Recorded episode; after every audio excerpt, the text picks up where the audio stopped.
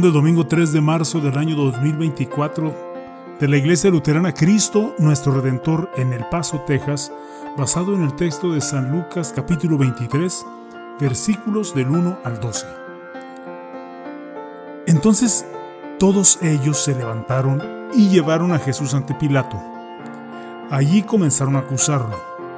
Decían, hemos encontrado que éste subvierte a la nación que prohíbe pagar tributo al César y que dice que él mismo es el Cristo, es decir, un rey. Pilato se preguntó, ¿eres tú el rey de los judíos? Jesús le respondió, tú lo dices. Pilato dijo entonces a los principales sacerdotes y a la gente, yo no encuentro delito alguno en este hombre. Pero ellos seguían insistiendo. Este alborota al pueblo con lo que enseña por toda Judea, desde Galilea hasta este lugar cuando Piloto escuchó esto, preguntó si él era Galileo, y al saber que era de la jurisdicción de Herodes, se lo envió a este, que en aquellos días también estaba en Jerusalén.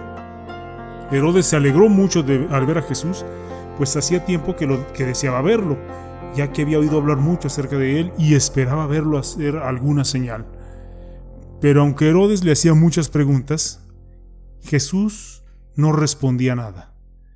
También estaban ahí los principales sacerdotes y los escribas, los cuales lo acusaban con extremado apasionamiento. Entonces Herodes y sus soldados lo humillaron y se burlaron de él, y lo vistieron con una ropa muy lujosa, después de lo cual Herodes lo envió de vuelta a Pilato. Antes de ese día Pilato y Herodes estaban enemistados entre sí, pero ese día se hicieron amigos. Todas las personas mencionadas en Lucas 23 del 1 al 12 rechazaron a Jesús. Empezamos eh, desde el primer versículo, donde dice, todos ellos, todos ellos quienes llevaron a Jesús ante Pilato. Todos ellos son los miembros del Sanedrín, el consejo judío, los sumos sacerdotes y los maestros de la ley. Ese es el grupo que enjuició a Jesús en el sermón de la semana pasada.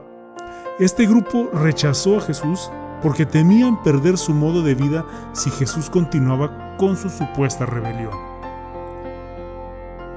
Su poder, su posición y su cartera estaban en juego. Pero si profundizamos e investigamos para conocer mejor sobre todos ellos, lo que más temían era perder su capacidad de hacer lo que querían.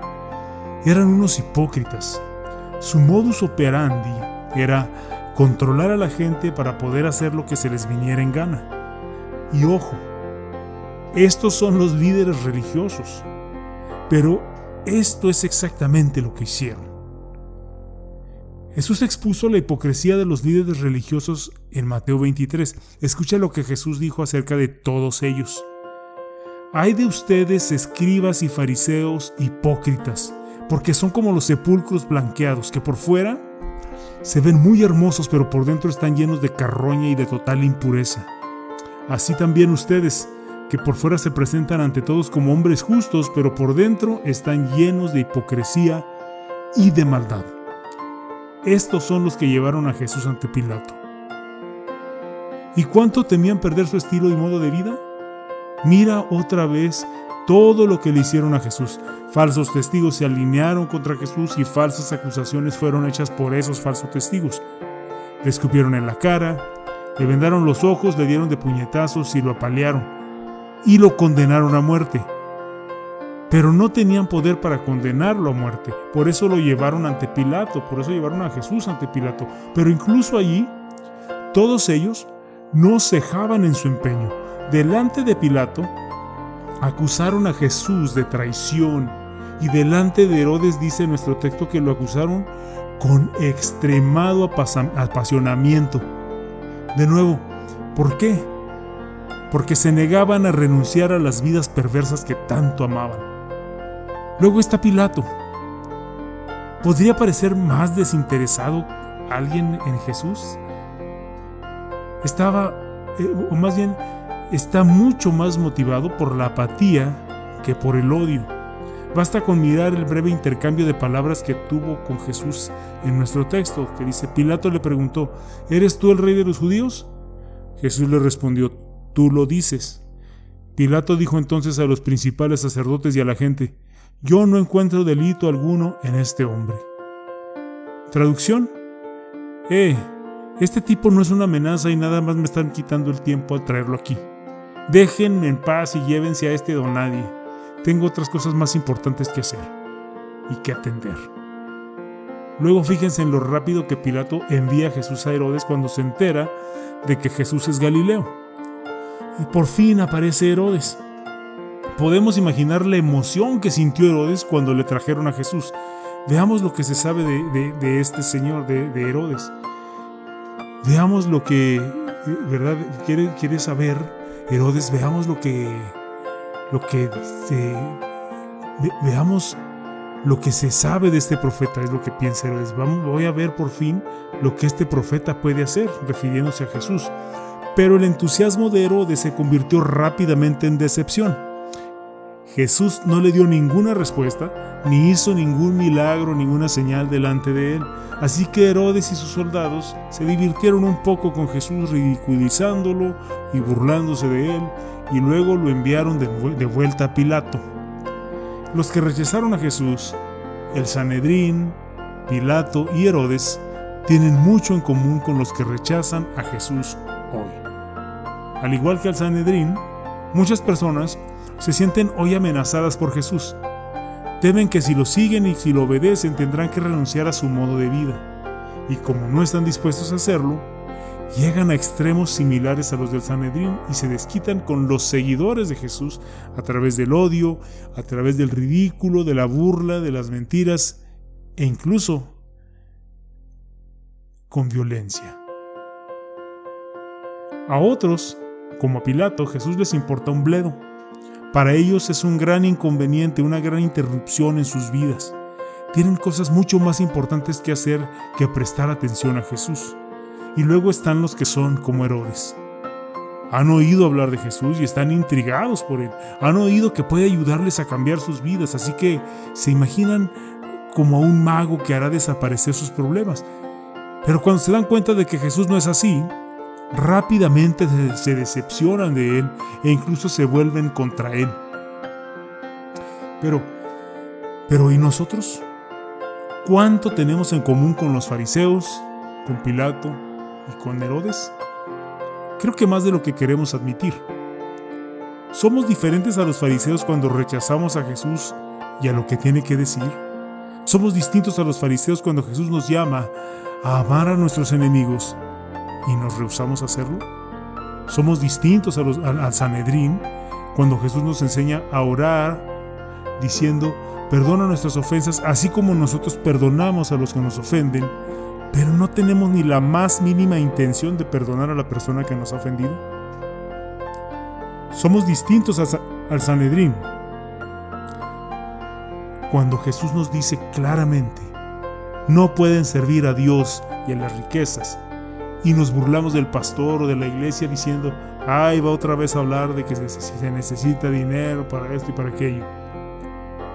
Somos diferentes a Pilato cuando Jesús está delante de nosotros y sentimos que nos incomoda. Este, este es un tema delicado, así que permítanme ilustrar cuidadosamente lo que quiero decir.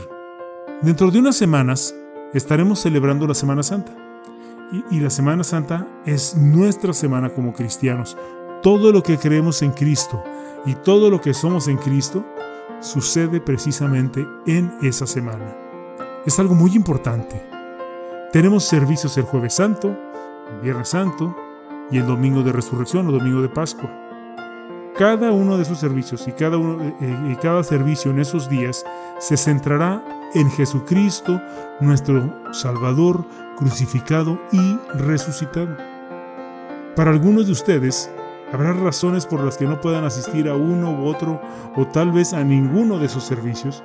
Y puede que estén enfermos, puede ser que estén fuera de la ciudad, puede que tengan que trabajar y puede que no puedan conducir de noche y puede que tengan niños pequeños y se les haga demasiado tarde. Todas esas son razones comprensibles.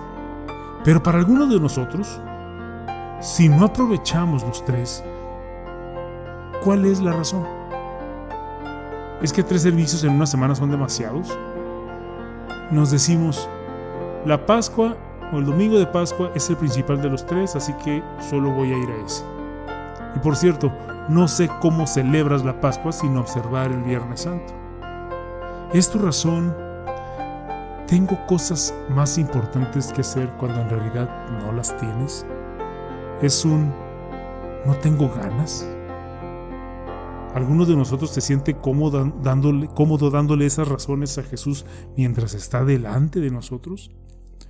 No quiero que de ninguna manera crean que mi ilustración es una manera grosera para hacerlos sentir llenos de culpa.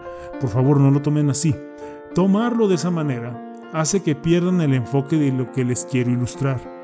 Como siervo llamado de Dios, simplemente estoy tratando que alejen cualquier desinterés o inconveniencia que nosotros pudiéramos sentir hacia Jesús. Cualquier desinterés o inconveniencia que pudiéramos sentir hacia venir a adorar a Jesús, hacia crecer en nuestra relación con Jesús, hacia, servirle a Jesús. Estoy tratando de alejar cualquier desinterés o inconveniente que podamos tener debido a la apatía.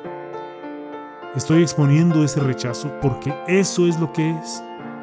Y Jesús no merece que lo rechacemos. El rechazo de Herodes también es de llamar nuestra atención, porque tengo que preguntarles, ¿cuántos de nosotros hemos esperado y esperado, orado y orado para que Jesús hiciera algún milagro en nuestras vidas, para resolver algún problema, para quitarnos algún problema? Y cuando no lo hizo, nos decepcionamos y en nuestra ira nos volvimos contra Jesús. Qué ridículo y burla ha recibido Jesús de parte nuestra porque no era el Jesús que nosotros queríamos que fuera. ¿Quiénes son los que merecen ser rechazados? Lo sabemos bien, somos nosotros. Pero por todas las razones por las que Jesús permaneció relativamente en silencio durante su sufrimiento y muerte, una de las mayores razones es esta. Él soportó en silencio el rechazo para que al final nosotros no fuéramos rechazados. Si el Santo Hijo de Dios hubiera respondido a los que lo rechazaban con su justicia y rectitud, podría haberlos rechazado fácilmente. No olvides que lo que Jesús le diría a Pilato un poquito más adelante, le diría, no tendrías sobre mí ninguna autoridad si no te fuera dada de arriba. En, en lugar de rechazar a los fariseos, rechazar a Pilato y rechazar a Herodes, ¿Qué hizo nuestro Señor? Se aguantó y mientras estaba clavado en la cruz dijo a su Padre Celestial, Padre, perdónalos porque no saben lo que hacen. ¿Y cuál fue la respuesta del Padre? Los perdono, pero solo puedo perdonarlos si te rechazo a ti en lugar de rechazarlos a ellos. ¿Y qué sucedió después? Como a las 3 de la tarde Jesús gritó con fuerza, Elí, Elí, lema sabactani, que significa Dios mío, Dios mío, ¿por qué me has abandonado? Ahí está el grito del rechazado, rechazado a causa de los pecados del mundo, para que nosotros no fuéramos rechazados. Uno de nuestros mayores miedos, tal vez, tal vez el mayor, es que Dios nos rechace. Tú y yo bien sabemos que ese es nuestro más grande temor, pero todo lo que el Evangelio de Jesucristo proclama y te promete para ti, para mí, es lo opuesto al rechazo por parte de nuestro Padre Celestial. Dice 2 de Corintios 5:19, en Cristo Dios estaba reconciliando al mundo consigo mismo sin tomarles en cuenta sus pecados.